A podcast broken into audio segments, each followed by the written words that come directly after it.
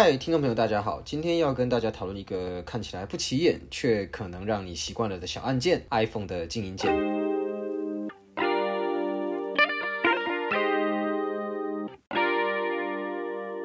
嗨，欢迎来到果仁的频道。你想利用琐碎的时间来了解 Apple 的产品吗？想知道更多有趣的科技新知吗？赶快按下节目的订阅键，你就不会错过最新的科技讯息喽。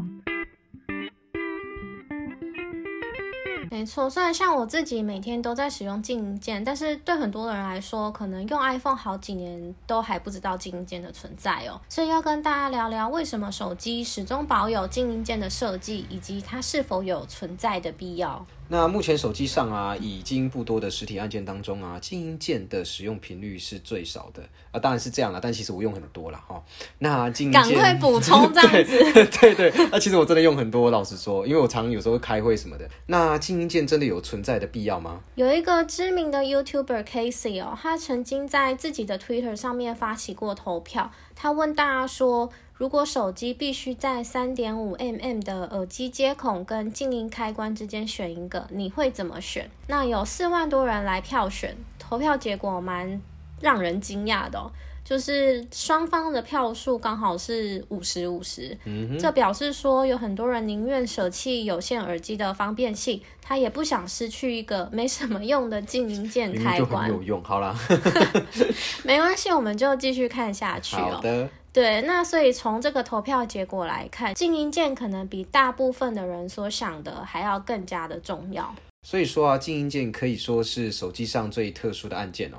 它仅有的功能呢，就是以最快的方式关闭手机的提示音，来隔绝铃声的干扰。那虽然静音键的起源呢很难考究啦，但可以肯定的是哦，静音键的历史几乎和手机一样长。在传统手机的时代，其实静音键的概念就已经出现了。当时呢，只要长按手机键盘，有没有觉得很怀念手机键盘哦？对，手机键盘上面的米字键或者是井号。就可以进入设定静音模式或者是会议模式哦。那这样子就能让商务人士在开会或者是办公的时候不受打扰。哎，我先说哈，我没有经历过那个年代啊。哎，我也没有啊，这都是资料说的。你干嘛澄清那么快啊？彼此彼此啊。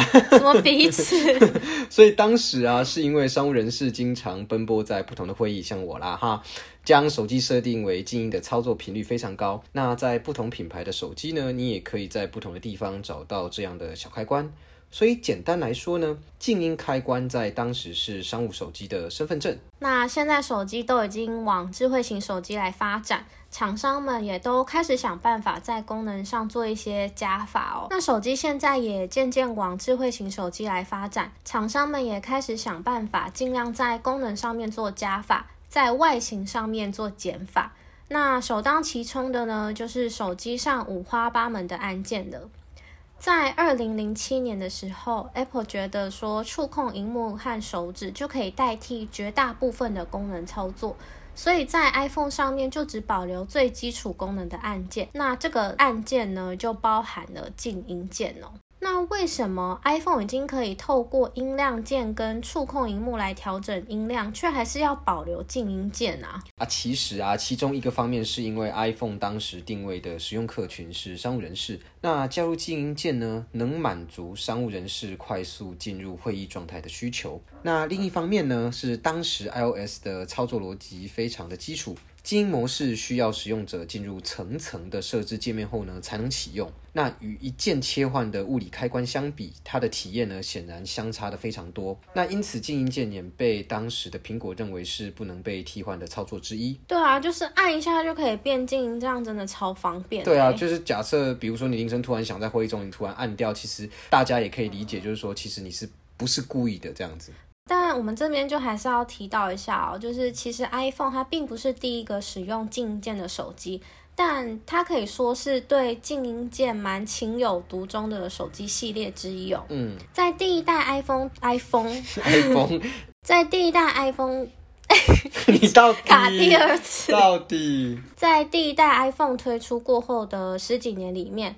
iPhone 它其实经历了很多次就是大刀阔斧的设计跟变革哦，但是他们始终保留静音键的设计。嗯，而且除了 Apple 之外呢，愿意为了这样单一一个功能的按键，它需要在手机边框上面开一个洞，然后塞入开关的 Android 手机厂商是蛮少的。对啊，在很长的一段时间里面啊，静音键在 Android 的阵营都是不存在的。那直到二零一五年，部分厂商才让 Android 使用者注意到有静音键的存在。那其中呢，OnePlus Two 的三段式开关设计，在后来成为了 OnePlus 特有的功能。那也使得 OnePlus 是如今 Android 阵营里面为数不多还在坚持使用静音键的厂商。那为什么过去作为商务人士标配的静音键，就是始终不受重视啊？就是它一直都没有受到重视哎。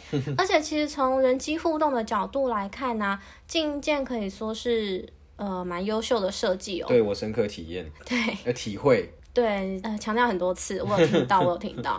好，那像德国物理学家以及热力学的奠基人尤利乌斯，他觉得人类的本性就是喜欢用尽可能小的手段达成最大的效果，所以无论是在运动还是跟机器的互动当中，人类都会自然而然的倾向尽可能短的路径。所以呢。按下开关获得静音，对使用者来说就是一个能够获得愉悦的过程。圣光音乐帮我下一下，噔噔这样子。那但回到工业设计上哦，如何在这么小的手机内部塞下静音键是一个不小的难题。那在 iPhone 的三 GS 时期哦，静音键与音量键同时由八颗微型螺丝固定在主板背板上。